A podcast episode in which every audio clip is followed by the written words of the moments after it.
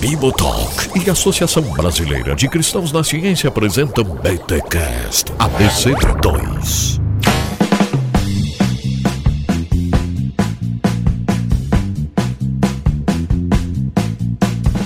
Muito bem, muito bem, muito bem. Começa mais um BTcast ABC2, o de número 60. Eu sou o Rodrigo Bibo e, como dizia aquele grupo antigo de e-mails, a vida acontece em grupos, mas às vezes dá vontade de, de sair correndo e ficar sozinho. Mas ficar sozinho também é ruim. Eita coisa, eu não sei o que eu faço. Quero sumir, mas quero ficar, aquela coisa toda. Aqui é Bruno Mori Porreca e um cordão de três dobras não se pode quebrar. Nossa, que bíblico. Aqui é Karen Bomilcar e a gente tá aqui para se conectar. Boa. Eu sou a Ender Borba, vou seguir o Bruno. Salmo 68, 7. Deus faz o solitário viver em família. Olha, coisa linda, velho. Ou eu vou usar isso aí no meu livro, velho. Bonito esse salmo aí, não lembrava. Aqui é Saulo Magalhães e a gente está aqui para descobrir que há beleza também no solo, na solitude, né, para além das questões da solidão. Eita. Olha aí, gente, estamos aqui com esse timaço, acho que todos psicólogos, né? E essa galera está aqui para discutir um pouquinho sobre solidão e solitude. Vamos falar sobre essa epidemia que assola o mundo e depois da pandemia a coisa ficou ainda mais gritante, mais evidente, que é a solidão mas é claro, vamos falar também a importância da solitude. Tudo isso neste BTcast que chega até vocês graças à Associação Brasileira de Cristãos na Ciência ABC2.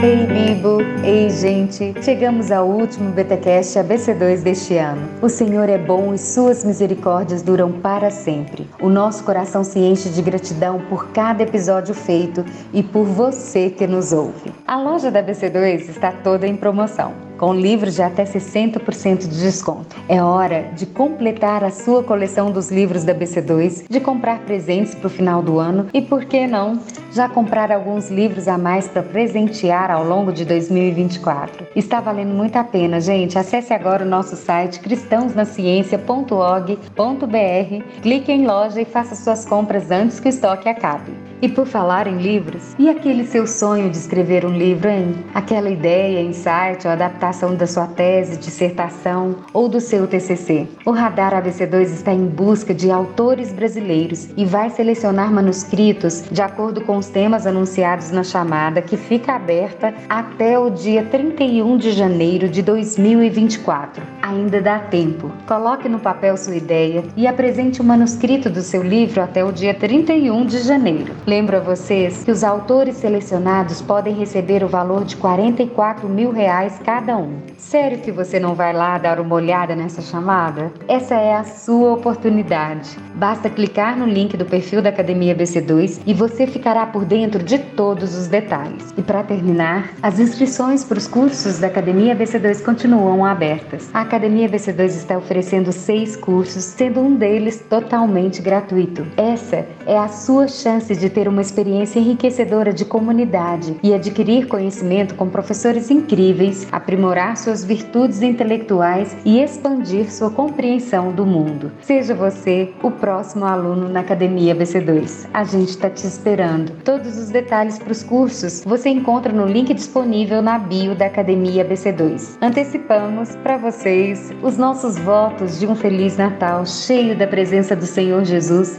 e um abençoado 2024 na esperança de caminharmos juntos por mais um ano.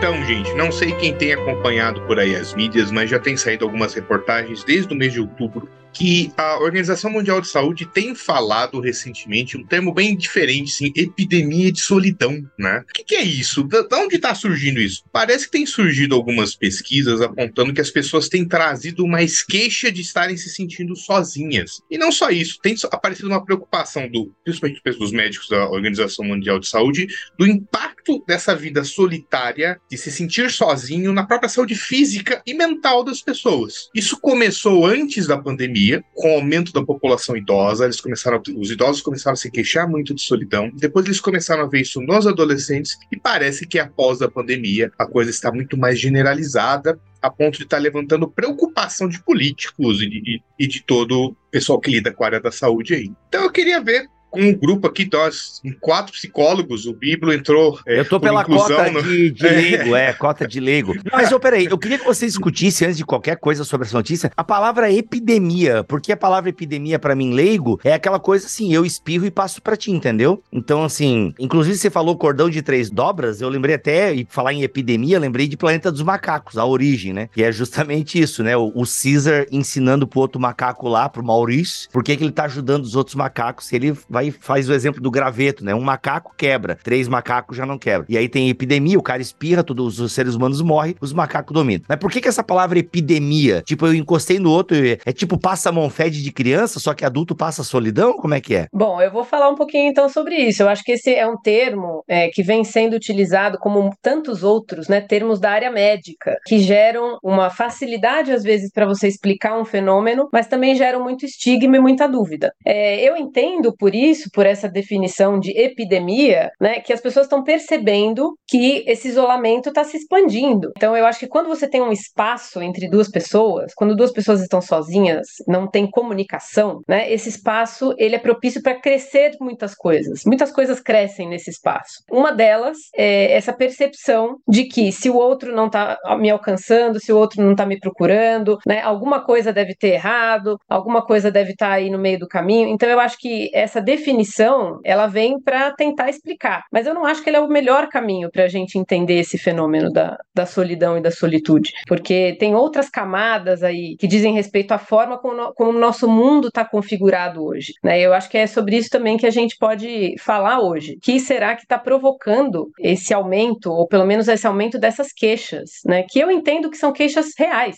são queixas concretas.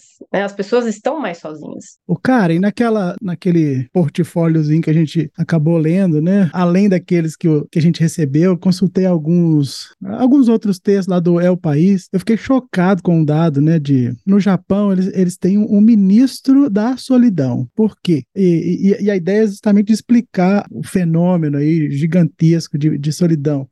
14% lá das pessoas que pesquisaram e dos relatos estavam. agora não vou lembrar os números, mas as pessoas só eram encontradas mortas depois de três meses dentro de casa. É um negócio assim, assustador, né?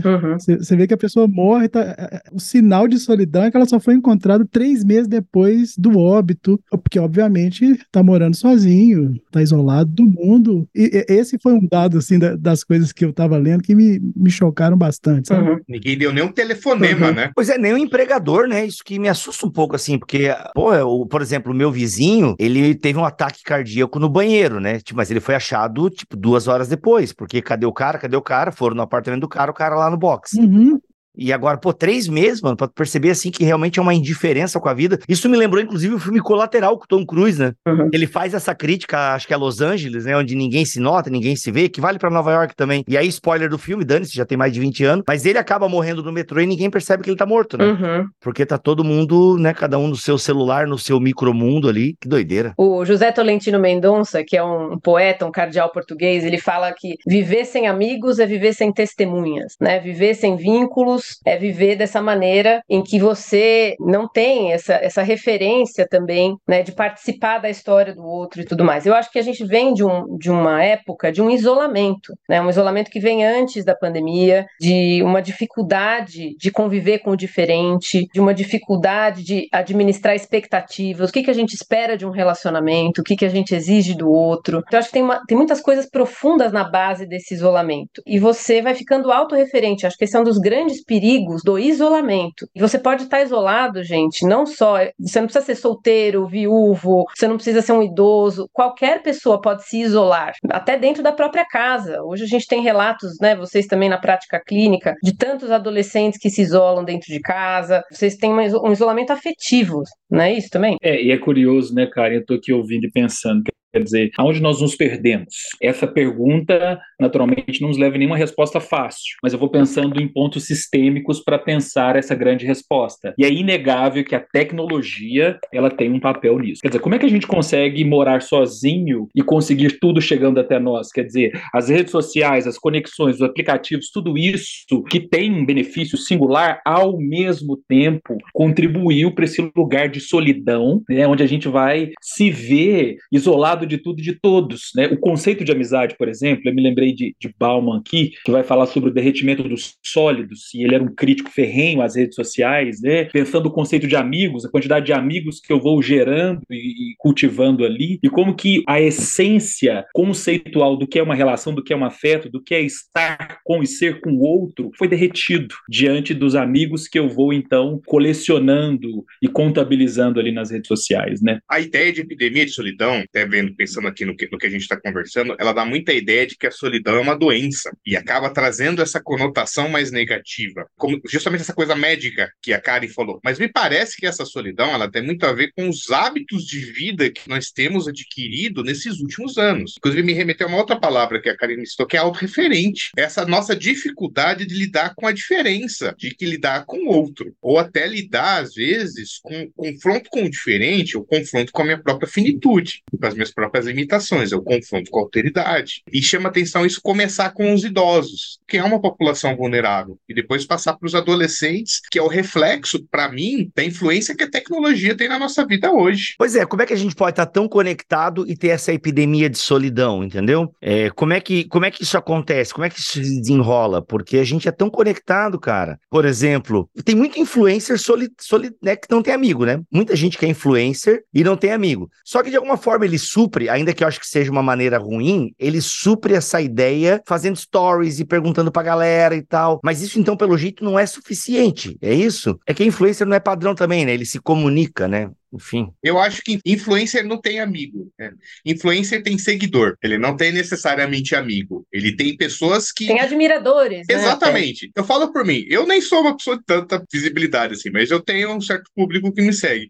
As pessoas veem alguns stories ou algumas coisas que você posta, ocasionais, que tudo que você posta na rede social é selecionado. Né? Você mostra uma parte da tua vida. E ela já cria uma imagem de você que não é real. É uma imagem de você que existe para ela. Né? Então, o influencer, ele ele, ele tem seguidor, ele tem admirador, ele tem pessoas que tem algo assim, é um ídolo, né? O ídolo no sentido de artista, assim. Mas isso não cria as conexões reais que é aquilo que a gente está falando. Depois, estava citando, por exemplo, do idoso que ficou três meses, o corpo ficou três meses lá. É, ninguém ligou, cara. Ninguém deu falta, ninguém se preocupou. Mas quem liga hoje, Bruno? O que é ligar hoje? O que é ligar, quer dizer, a gente, a gente subverteu uma série de conceitos e criamos outros no lugar. Quem é que liga? A gente não liga, a gente mandou uma mensagem, a gente, enfim, enfim. Né? Eu ligo pelo WhatsApp, mas não deixa de ser ligação, mas ah, meus amigos odeiam. E eu ligo às vezes de vídeo ainda, só para dar aquele constrangimento. Mas de fato, ligar. E tem muita dessa piada também, né? Que, exatamente o que você falou, Saulo. Meio que virou até meme, né? Como assim ligar? Meu, nada a ver. Acho que tem um, até um meme um, do Porta dos Fundos, eu lembro. Mas o que, que é ligar? O telefone antigo. Os barbichas fizeram uma sketch esses tempos. Mas como assim? Isso aqui servia, o telefone servia para ligar para as pessoas antes? Cara, é muito louco isso. Mas a gente é fruto dessa desconstrução relacional, né, ao longo do tempo. Então, primeiro a gente diz que cada um tem que viver a sua vida do jeito que for, do jeito que quiser e tal. Segundo, a gente não se responsabiliza mais por ninguém. Se você vê uma pessoa, uma pessoa próxima a você, caminhando rumo a um abismo, tem uma,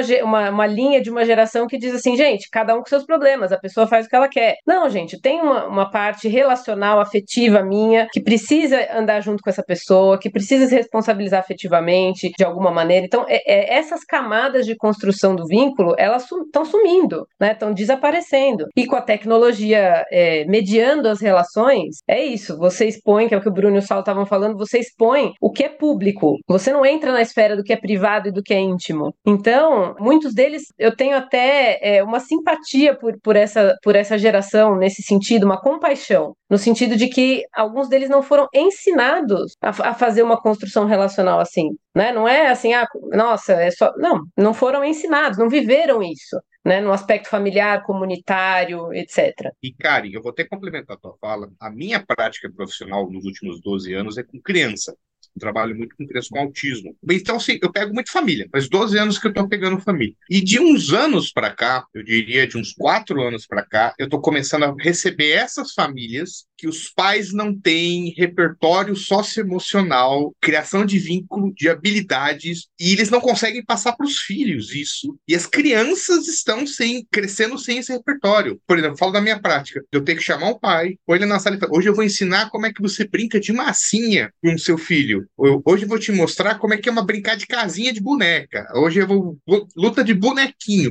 Que o pai não tem esse repertório de brincar com criança, porque ele próprio viveu sem esse tipo de repertório. Já viveu mais conectado, já foi mais influenciado pela tecnologia. Então ele não sustenta uma brincadeira. Quando a gente era criança, você ficava horas. Eu, eu brincava com Lego, né? Montava aqueles castelos, inventava uma história e tal. Por isso que eu gosto de Tolkien hoje, né? E não, hoje não consegue, não sustenta 10 minutos uma brincadeira prolongada. Isso repercute mais para frente, né? Então eu, é isso que eu vejo. Eu vejo que a gente está colhendo os frutos de valores que a gente tomou como sociedade, de hábitos que a gente vem alimentando há muito tempo. E isso é mais é, falava em linguagem dos psicólogos, que é o paradigma biopsicossocial, né? É muito mais assim, não é uma questão tão médica, mas é as escolhas que a gente fez enquanto cultura, enquanto pessoas, de como viver a nossa vida. Eu acho que é inevitável, Bruno. A gente, é, a gente que é psicólogo fica tentando achar respostas, né? Socio sociológicas, psicopatológicas. Mas, cara, isso que vocês estão falando me fez lembrar um livrinho do, do Henry No, é, Uma Espiritualidade por Viver, e tem um negócio lá que ele fala o seguinte, né? Que a comunidade não é uma solidão involuntária, é uma coisa assim, né? Se agarrando a uma outra solidão, né? Tipo assim, eu tô sozinho um pouquinho, você também tá um pouquinho sozinho e a gente vai dar um jeito desse problema. Está lá no livreto dele, cara. Quando eu li esse livro, me fez pensar muitas coisas, né? Porque é inegável a gente lembrar aqui que um dos efeitos da própria modernidade, né, cara, é esse que a Karen já trouxe aqui, de esse autocentramento ele também te isola, né, do contato com, com o outro. Você está tão preocupado consigo mesmo que você não consegue ver mais ninguém na face da Terra, né? E aí quando tá todo mundo sozinho, você, a gente acha que viver em comunidade, né? Olha o que o Saulo falou me chamou atenção a isso, né? A internet chama os grupos de comunidade, mas eles não vivem uma realidade comum, não tem troca, não tem experiência é, real, né? Não tem, não tem troca de experiência. No entanto, o nome do negócio é comunidade. E as comunidades são só locais de encontro para que cada um transite por ali, talvez, e se sinta parte de alguma coisa em que ele não é ninguém. Olha, olha, olha um problema absurdo, né? Eu, eu, eu, eu, eu penso muito na igreja nesse sentido, né? As igrejas, quando crescem muito, elas acabam virando esse lugar de encontro, mas de pessoas, né? De indivíduos, para usar o termo moderno aí, né? São só indivíduos passando por ali e que no final das contas aquilo não é uma comunidade, porque a comunidade tem que ter, né? Um, um interesse genuíno pelo outro, tem que produzir, né? A compaixão, tem que produzir um movimento. A gente está falando do idoso, né? O que a gente faz pelo pelo idoso? O que a gente faz por alguém quando se sente sozinho? A gente tem medo de abraçar, a, acho que a pandemia fez isso com a gente, né? Quem já não gostava de abraçar, agora é, é só o toquinho do ET, né? Só pode encostar na ponta do dedo, assim, porque senão contamina. Essa é a minha inquietação, que, que as comunidades de fé, enfim, que elas não sejam um agrupamento de indivíduos, mas que elas de fato sejam um corpo, né, um espaço é, relacional. E o que a gente estava falando antes, até que o Bibo comentou, a gente tem que lembrar uma coisa, né, gente? O amor das pessoas vai esfriar. A gente já sabia disso. E tem esfriado cada dia mais, né? E relacionamento é construído nessa prática, nesse cultivo de afeto. Então, se a gente não cultiva, e eu acho que, de novo, a queixa da solidão, ela muitas muitas vezes fica é, a pessoa que se queixa de solidão, ela fica muito no lugar de vítima às vezes. E a gente tem que tentar lembrar que o relacionamento é uma via de mão dupla. Então a gente precisa fazer um movimento, o outro precisa fazer um movimento, vão ter feridas, vão ter decepções, né? Estamos tratando de ser humano, mas tem que ter um movimento de semear esse afeto, de cultivar esse afeto. A Kari tava falando aí, tava lembrando uma vez eu conversando com uma pessoa, uma conversa informal assim, era uma queixa bem forte de solidão, né? Daí a pessoa, ah, fico sozinha, ninguém se importa importa, todo mundo me deixou, aquela conversa. Daí eu, ah, mas você não pensa em ligar para ninguém? Eu não, pra que que eu vou fazer isso? Mas ninguém te mandou nenhuma mensagem no WhatsApp? Eu não, não vou perder tempo ficar recebendo, mexendo no celular. Ah, mas você não pensa em tal lugar? Eu não, não quero me misturar com aquela gente. Que, que eu tava dizendo assim, é um caso anedótico, né? Mas assim, às vezes a gente tá tão preso numa autorreferência que a gente não aceita nada que é diferente. E queira ou não queira, o relacionamento é esse confronto com o outro. É você ter que lidar com o diferente, você ter que lidar com uma coisa que não é o que tá na tua expectativa, você que vai exigir uma flexibilidade de você, que talvez vai confrontar você, que talvez vai incomodar você. Por isso que você me, você me chamou a ideia de autorreferência. A gente tá num ponto que a gente não sabe lidar com essas nuances e fica, às vezes, nesse modelo de vítima digamos assim. E a gente tem dificuldade também, Bruno, de colo se colocar no lugar do outro. Eu acho que também por isso a gente está sofrendo com esse aumento da solidão. A gente não consegue olhar e pensar, por exemplo, que é o que eu estava mencionando para vocês, a minha grande preocupação com a questão dos idosos agora no nosso tempo e no nosso futuro. Né? Como é que a igreja vai ser esse lugar relacional para os idosos? Muitos idosos não vão poder ir até a igreja físico, local. Né? A gente vai ter que se fazer presente relacionalmente para essas pessoas em outros espaços. Manter vínculos com ele.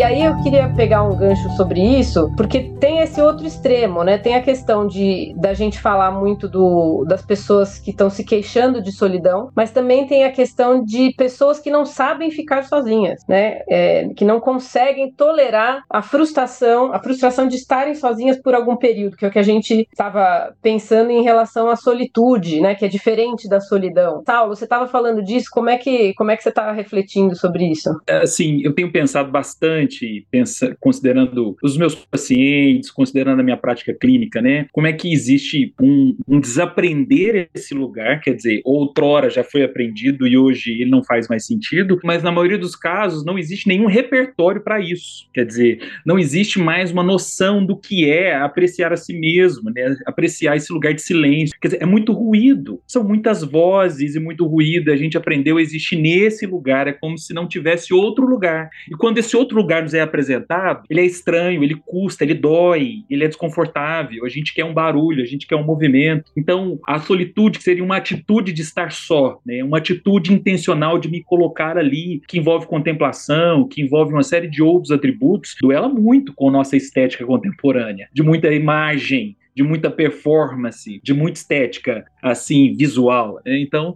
eu acredito que é um, é um grande desafio descobrir a beleza e a necessidade, inclusive até com promoção de saúde, de momentos de, de estar só consigo mesmo, né? O que, que você acha, Ender? É, cara, você falou um negócio que me chamou a atenção muito, né? Que eu escuto isso muito na minha prática clínica aqui. As pessoas não suportam ficar com elas mesmas. Isso é, isso é muito comum.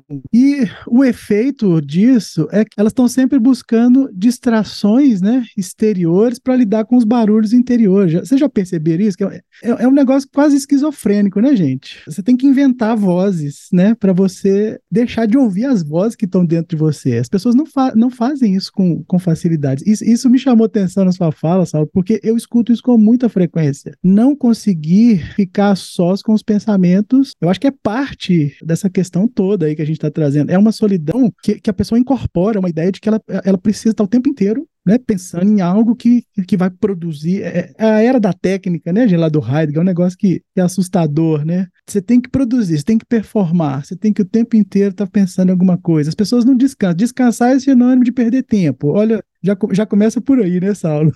você, você parou, você está perdendo tempo, a pessoa não dorme mais, ela, ela enlouquece. Eu, eu, eu tava te ouvindo pensando nisso. Como ficar sozinho, né? por escolha, para fazer a, a introspecção, a reflexão, para que isso, pensando no, no, contexto cristão, né? Como a gente ouve a Deus e a gente não parar para ouvir os barulhos interiores? Tem jeito não. Isso tem um efeito direto na espiritualidade cristã. As pessoas não conseguem ficar quietas. Isso afeta o modelo de espiritualidade das pessoas. Eu não tenho sombra de dúvida. E, e no fundo, no fundo, é uma solidão, né? Porque ela tem que ficar o tempo inteiro brigando com ela mesma. Eu lembrei de uma citação do Bonhoeffer no Vida em comunhão, até coloquei essa citação no meu livro quando eu falo disso, né, de solidão, e, e ele diz o seguinte: aquele que não pode estar sozinho, tome cuidado com a comunidade. Aquele que não está em comunidade, tome cuidado com estar sozinho. Cada uma dessas situações tem entre em si mesma profundas ciladas e perigos. Quem deseja comunhão sem solitude mergulha no vazio de palavras e sentimento. E quem busca solitude sem comunhão perece no abismo da vaidade, da autoinfatuação e do desespero. Né? E ele escreveu isso há, sei lá, quase 100 anos e a gente está aqui falando da nossa realidade tão atual e de como isso impacta a nossa vida espiritual, né? a nossa vida emocional, que é uma coisa só, né? que é uma integração. Se eu estou entendendo todo esse rolê de vocês, parece que a galera tem uma postura de buscar solidão, mas nessa pegada mais da solitude, de ouvir a si mesmo e tal, só que acaba caindo num buraco e acaba sofrendo a solidão.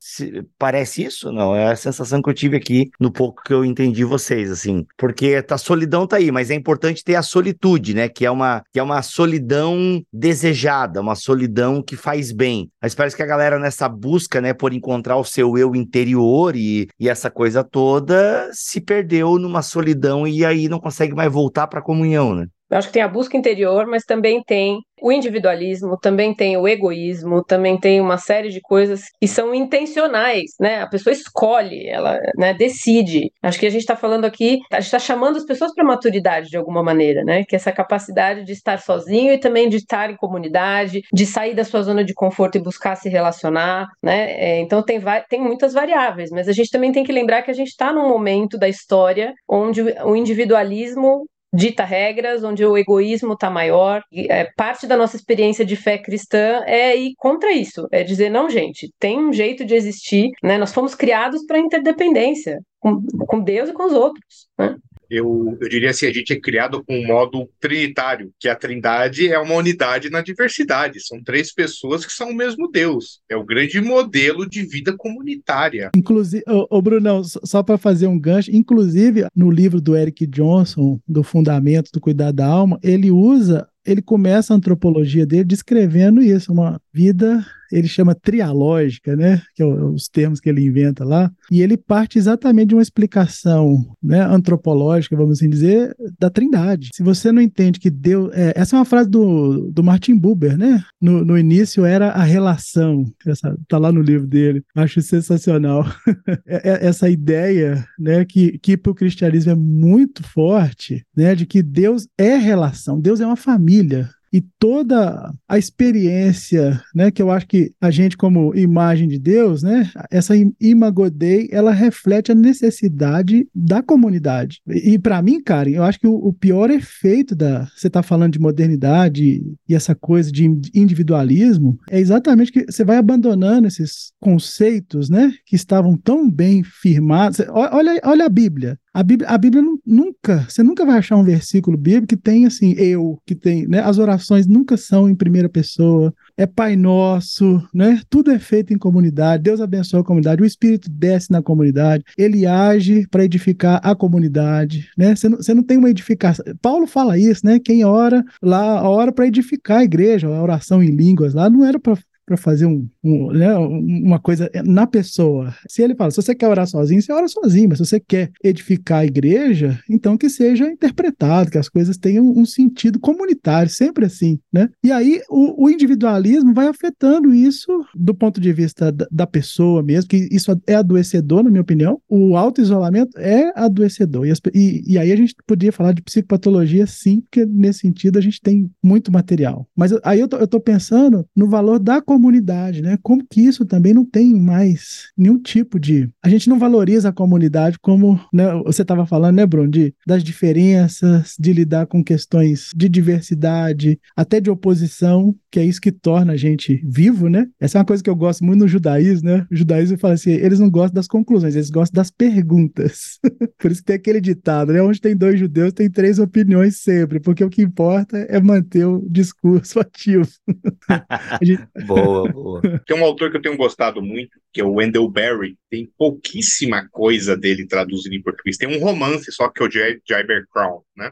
Mas o, o, ele é um autor que fala muito de ecologia, de cuidado do nosso cuidado com a terra. Ele é um cara que largou a vida na cidade para ir morar no campo, assim, disfarçado da tecnologia, cuidando da coisa com a mão. Sabe essas coisas de fazer pão, na, pão natural? Ele, ele levou isso ao radical, né? É bem interessante. Eu escrevi meu livro inspirada, no, inspirada num texto do Enderberg. Sim, que é o livro que fala sobre a saúde. Eu queria ter dinheiro para fazer isso. Não, cara, a, ele, a ideia dele é que a saúde não pode ser uma coisa individual. A saúde é comunitária. A saúde é comunitária. Tem que ser da comunidade, tem que ser da terra, né? E eu gosto muito dele. Ele está citando um monte de autor aqui que eu acho que a gente tinha que ressuscitar.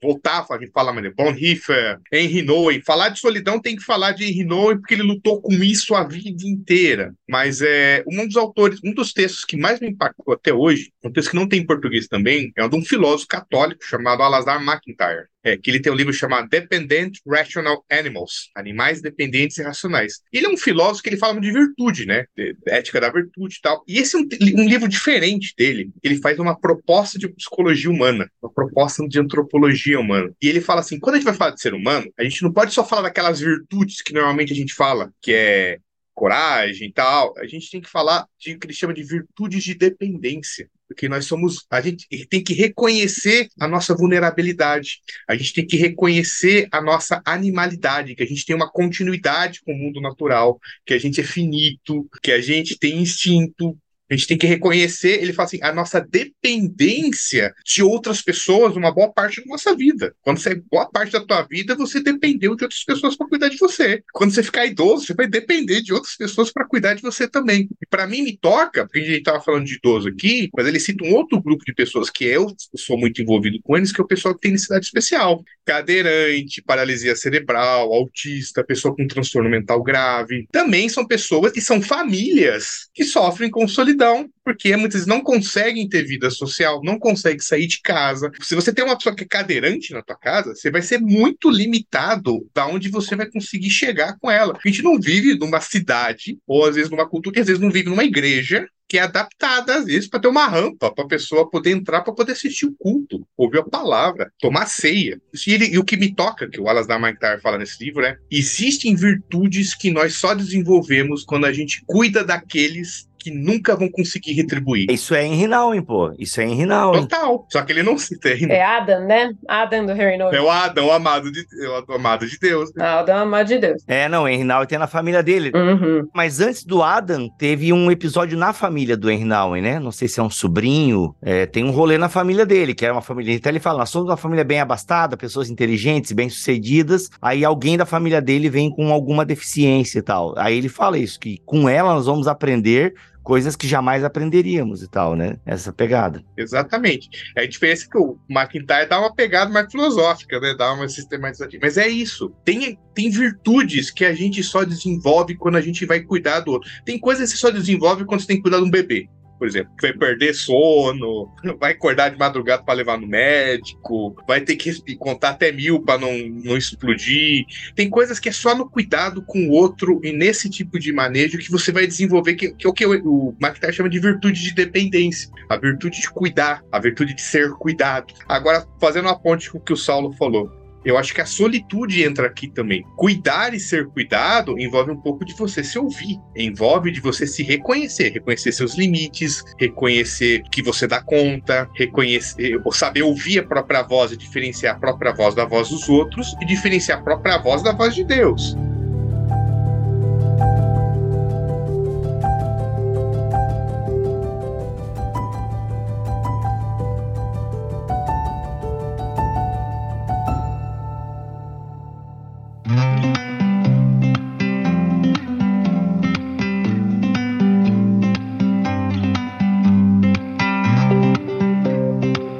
Coisa interessante, eu tô ouvindo você aqui, Bruni, é mais ainda fixado no que a Karen falou sobre os idosos e a comunidade eclesiástica, né? A gente chegou num ponto que me parece que esteticamente nós construímos um ideal de comunidade, culto, de liturgia, de estrutura, né? De, de santa ceia agora, extremamente compartimentado, com aquilo bem higiênico, né? A gente compra a santa ceia, quer dizer, tem uma série de coisas assim, e aí não é uma apologia contra né, a sua igreja, Bruno, pode ficar tranquilo, porque eu sei que lá é assim, né? Não se parte mais o pão com a mão, não, não se tem isso mais, porque esteticamente isso é estranho. E aí, esteticamente, envelhecer é estranho, é estranho, e a gente quer distância desse estranho, né? Existe uma, uma ausência de beleza nisso, às vezes até uma ausência de virtudes nessa performance contemporânea, daquilo que é novo, daquilo que é viril, daquilo que é forte, daquilo que é saudável, daquilo que é másculo, né? Quer dizer, a gente criou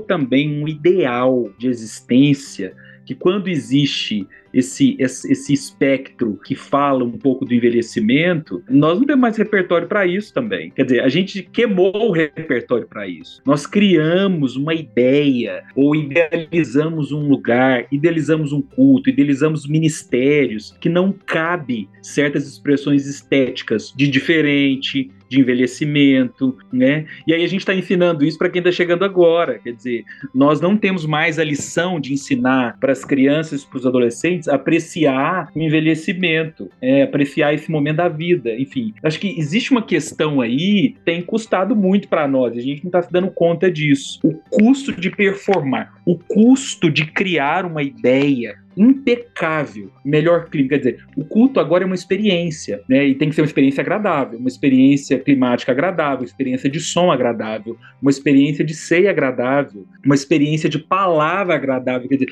nós criamos uma, uma, até uma cosmética para isso. De certa forma, estamos aí caindo num, num, lugar de solidão meio amargo. Não sei se faz sentido, Karen, mas eu fiquei pensando muito no que você falou, a questão do envelhecimento aí. Não, eu acho que faz todo sentido, né? E a gente vai criando e reforçando reforçando um, uma dificuldade de lidar com o diferente, um estranhamento com algumas coisas, e isso vai isolando as pessoas, afastando as pessoas, né? E a gente vai criando é, em novas gerações que estão em formação esse tipo de coisa. Gente, eles não têm mais essa referência, né? E esse aprofundamento. E eu digo mais, o Bruno estava falando também dos pais e dessa formação que a gente vê, né? Das, dos conceitos familiares. Vejo muitas vezes as pessoas dizendo, ah, eu queria tanto que meus filhos tivessem amigos como eu tive naquela determinada época, ou naquela fase, na comunidade. Eu digo, tá, mas você chama pessoas para sua casa, você vai para casa de alguém, vocês saem, você e seus amigos, para os seus filhos também verem isso e terem essas referências. Ah, não, mas é que é cansativo, eu tô trabalhando muito.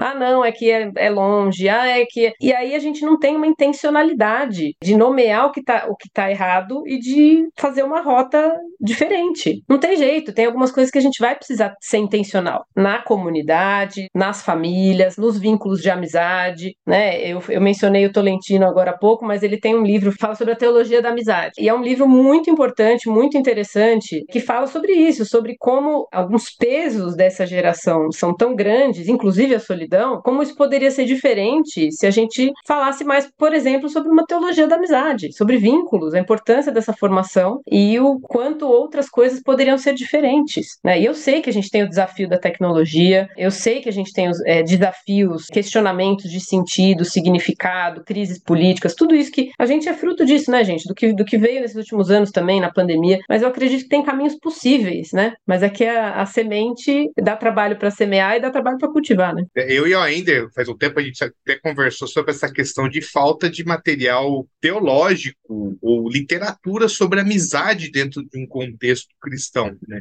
Se fala muito de namoro, casamento, criação de filhos, mas de amizade, de criação de vínculo mesmo, de, de vida compartilhada, assim. Que também é um tema que toca muito o Henry Nowen. Tem um livrinho do Henry Nowen, que foi um livro que me impactou profundamente. Eu emprestei e nunca mais me devolveram. Depois eu desisti de emprestar livro. Não empreste. Eu tô brincando, tô brincando. Deus não me, Deus não me curou disso ainda, porque esse livro hoje é caríssimo. A Voz Interior do Amor que é o diário dele de quando ele fez um retiro espiritual. Uhum. E é um diário absurdamente honesto dele sobre ele mesmo e sobre todas as fraquezas dele. É avassalador. Você lê, começa a ler assim, ele relatando o, as dores dele, como ele se sentia. E ele tinha uma habilidade escrita, né? Se expressava bem. Mas assim, tá a luta dele com a própria solidão. Ele falou assim, como ele era muito sozinho, se sentia muito sozinho. Quando encontrava alguém que ele poderia ter um vínculo de amizade, ele era absurdamente grudento e possessivo, tinha crise de ciúme, daí isso afastava mais, daí ele se sentia mais sozinho ainda. Então, da dificuldade dele de lidar com as próprias expectativas e de lidar com a aceitação da diferença do outro, que é justamente isso, que tem a ver até com tudo que a gente tem falado aqui, que é dessa.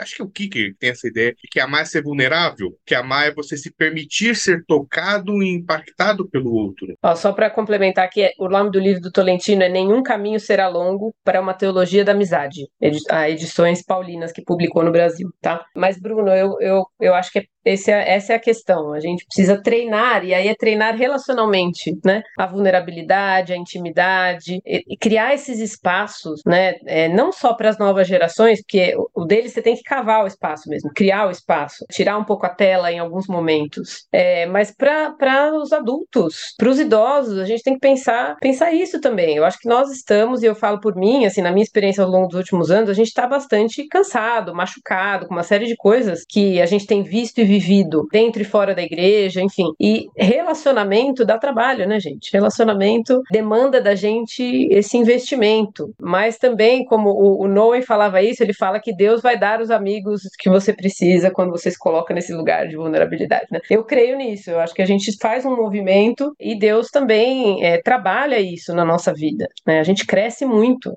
na relação. Inclusive, Saulo, só para te responder, a gente faz a ceia em copinho, mas depois a gente come churrasco junto, tá bom? A gente faz.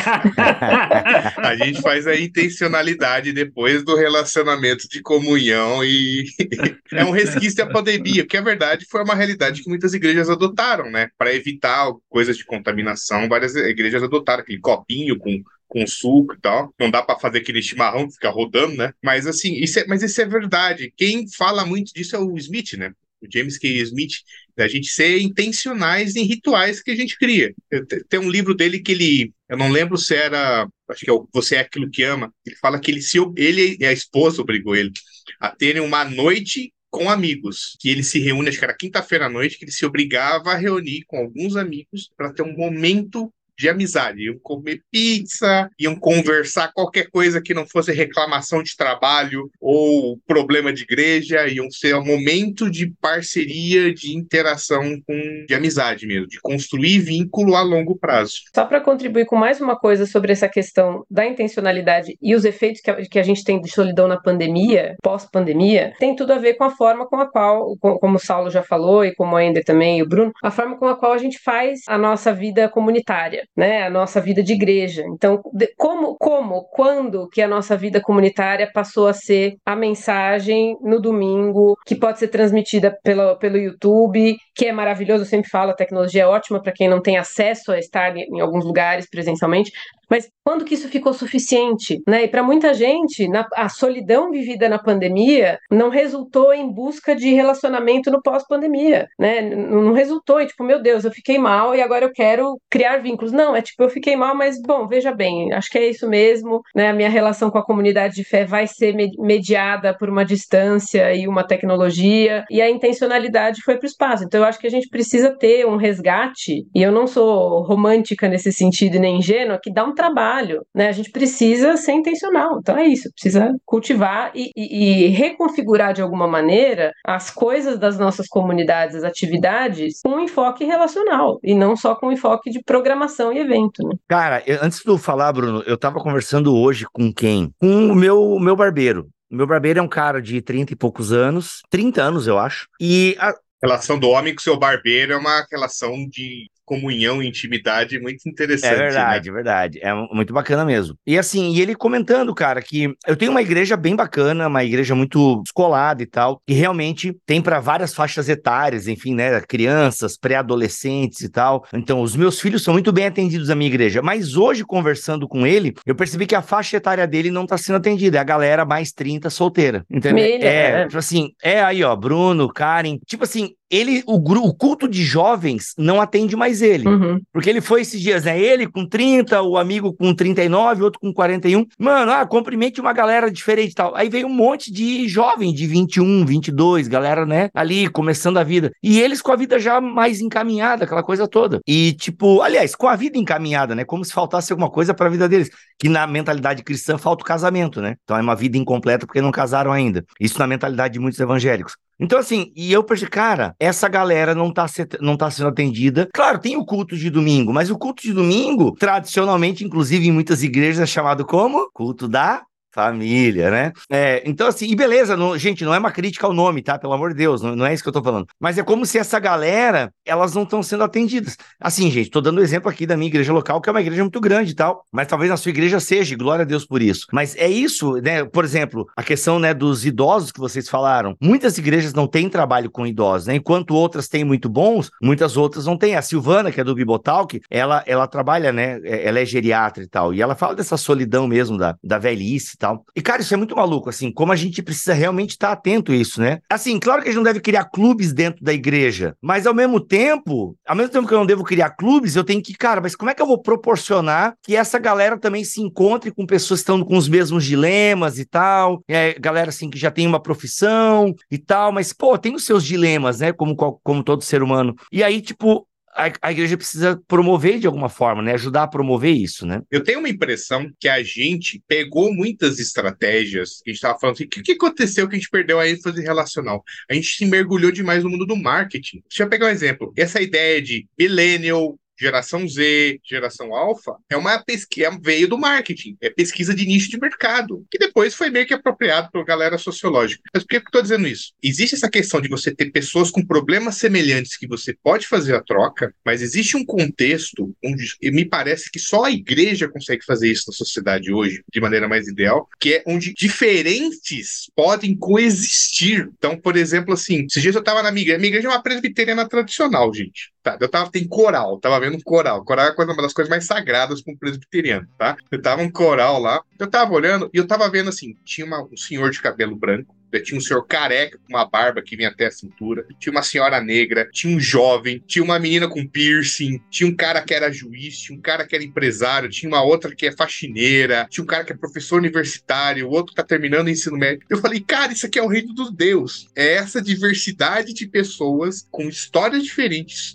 com vocações diferentes, com problemas, desafios diferentes, louvando a Deus. Tipo, isso aqui é o, é o exemplo que o reino de Deus tem que ser. Essa comunidade relacional tem que ser. E às vezes eu tenho uma preocupação, sei que você já vira e mexe no Twitter da polêmica com isso também, né? Que é assim, é, às vezes a gente cria programas tão específicos para pessoas dentro da, do contexto da igreja, e depois qual que é a dificuldade? É fazer a transição de um para outro. Tá? Qualquer igreja que é um pouco maior tem os juniores. Quando o junior vai virar pré-adolescente, já é um trabalho fazer a transição. Quando pré-adolescente vai virar adolescente, é outro trabalho. Depois quando vai virar adolescente, depois é jovem adulto, é o jovem adulto casado, daí é o adulto, daí é o adulto solteiro. Você vai, você vai criando toda essa, essa dificuldade. E às vezes eu tenho a impressão assim: o idoso tem que aprender a conviver com a criança. A criança tem que aprender a conviver com o adolescente. O pai que tem filho tem que aprender a conviver com o solteiro. E isso, para mim, eu sou bem intencional. E eu cobro, eu sou diácono, eu posso cobrar isso das pessoas da minha igreja, né?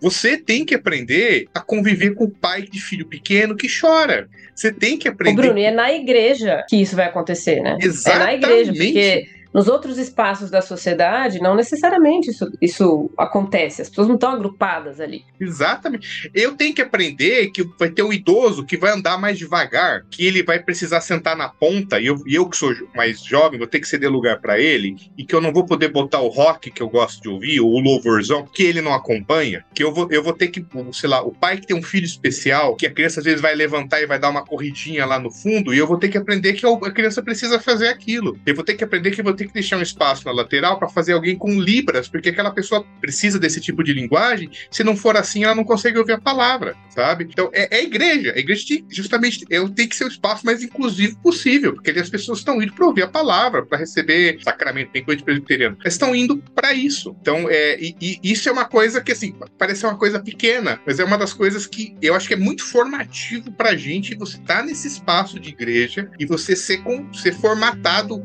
se é a palavra ideal, social para desenvolver esse, essa prática de convivência.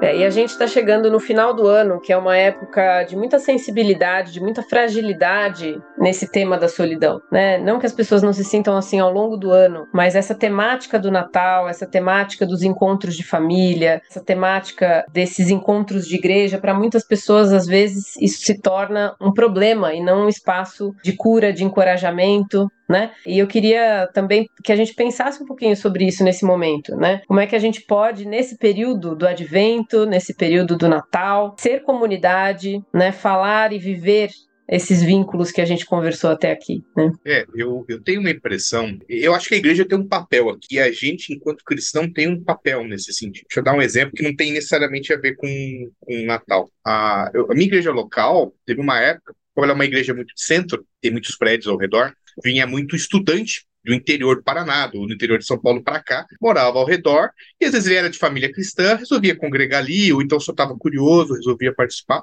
E não tem família aqui em Curitiba, não tem família aqui na cidade grande, a família dele está lá no interior, e às vezes ele não consegue voltar. Então eles criaram uma proposta assim, para as famílias, adote um universitário. Para quê? para visitar, para chamar para passar o final de semana na casa deles, para, sei lá, um dia vai fazer uma viagem bate e volta para praia, leva o universitário que não tem dinheiro, né, que vive de RU, vai lá para para passear, para ver se está precisando, para ver se precisa de alguma coisa com o médico, porque às vezes a família dele está muito longe, ele não consegue assistir, às vezes, sei lá, quebrou o computador dele, é, precisa comprar alguma coisa. É, e para ter essa vivência comunitária. Foi uma experiência muito marcante para muitos jovens e adolescentes estão até hoje.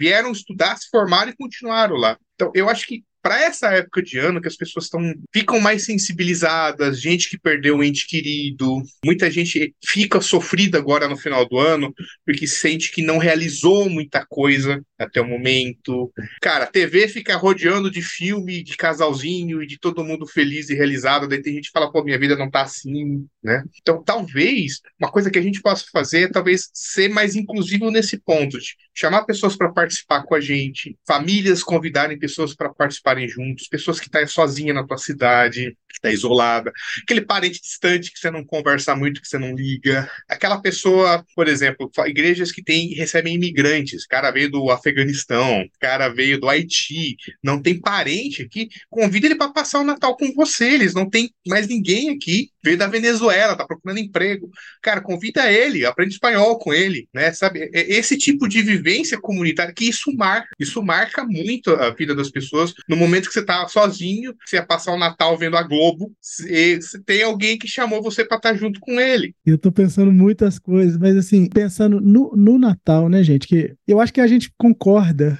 e o assunto acho que foi tomando essa direção, que a resposta para a solidão é a comunidade, né? É, é, essa época do ano é muito. A gente que é psicólogo, né, trabalhando aí o tempo inteiro com com, com, com, as vivências das pessoas, né? Chega nesse período, elas querem fechar o ciclo. E eu, eu não sei se vocês percebem isso, mas eles nunca fecham o ciclo do que é mais próximo deles, né? A, as questões de família, principalmente, ficam mais exacerbadas, assim, né? A, a sensação de, de, de, solidão aumenta porque ele, é, experiências ruins, né? Na família e parece que essa, essa época do ano ela tem o, o tal do espírito de Natal, talvez seja isso, né? É que Deus ele se tornou vulnerável, né, gente? A gente está falando de vulnerabilidade aqui o tempo inteiro. A gente precisa lembrar disso, né? Que Deus encarna num ser finito, né? Ele é concebido numa manjedoura, não tem, eu acho que não tem mais, maior expressão de vulnerabilidade do que essa, né?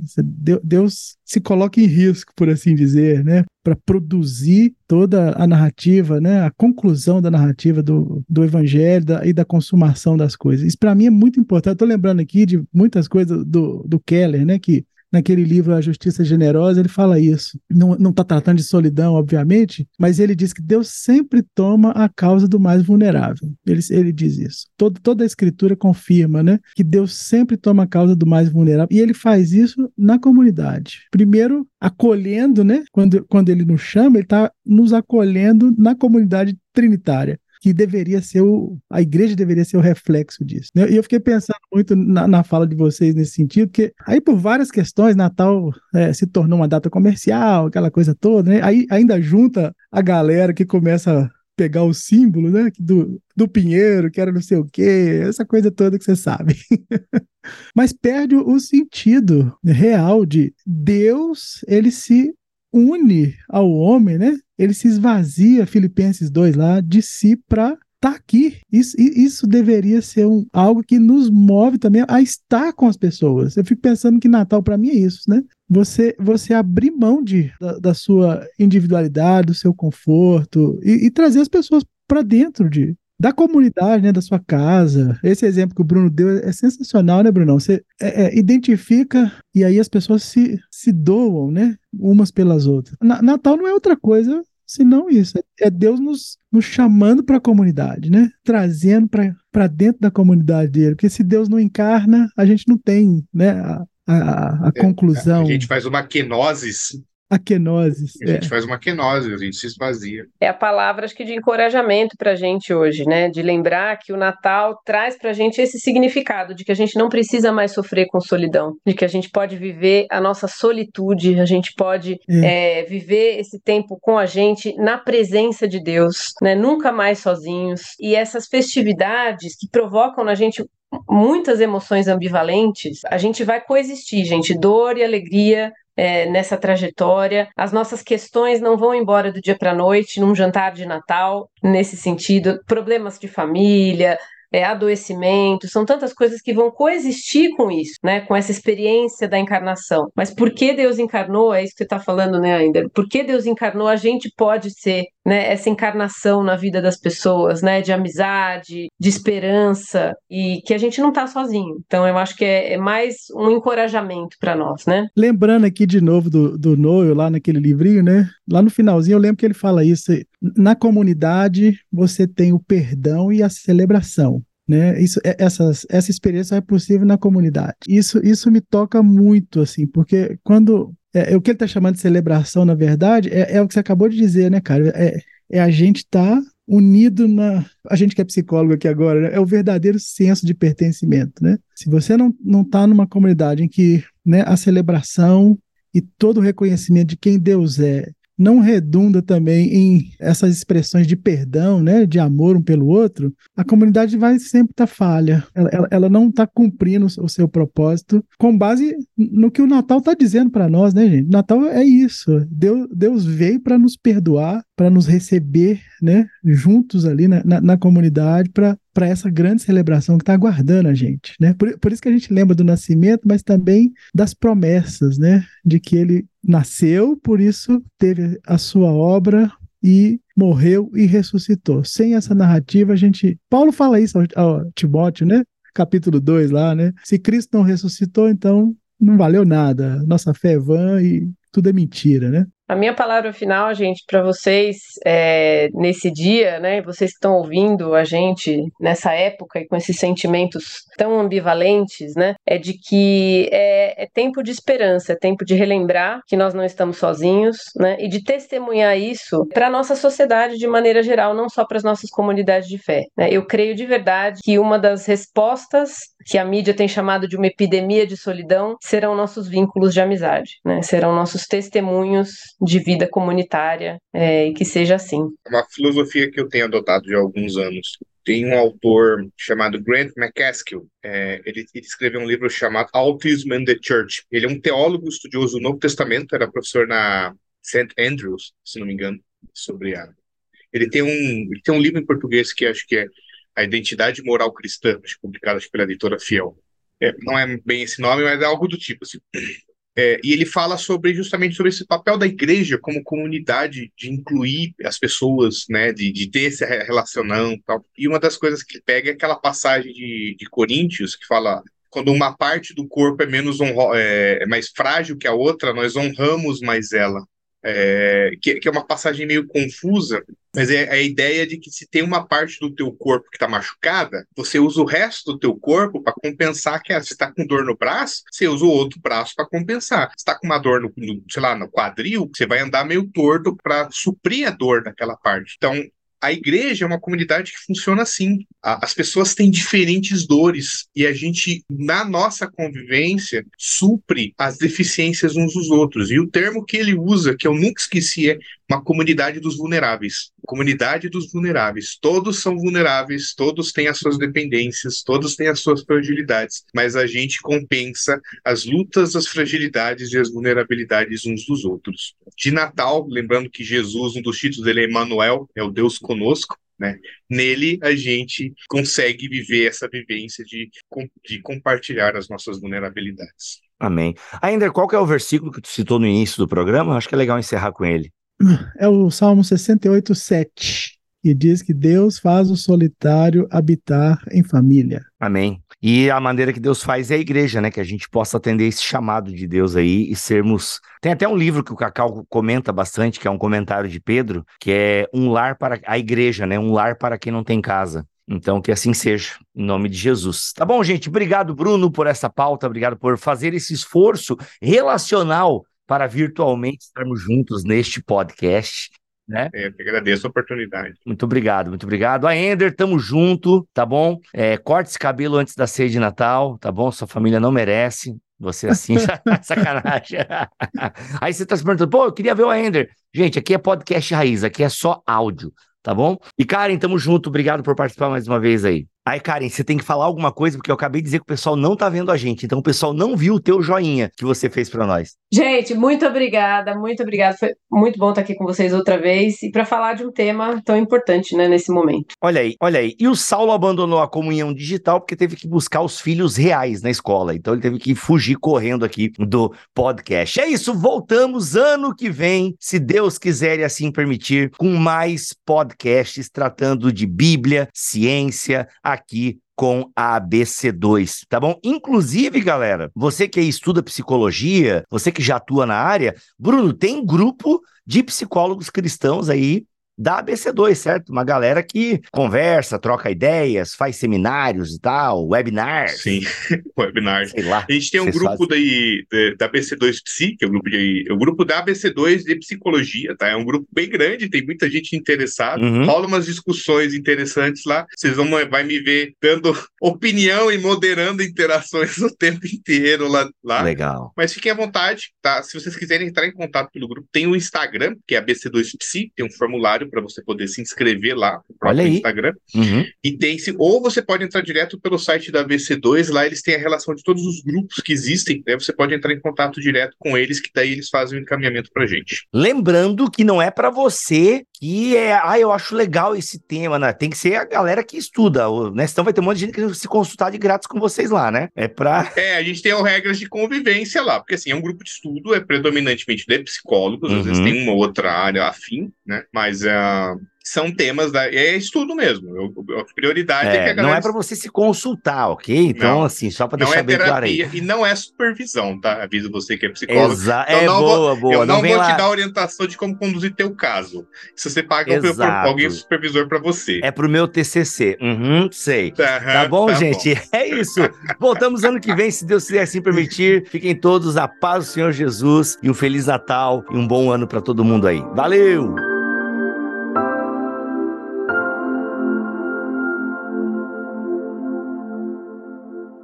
Este podcast foi editado por Bibotalk Produções.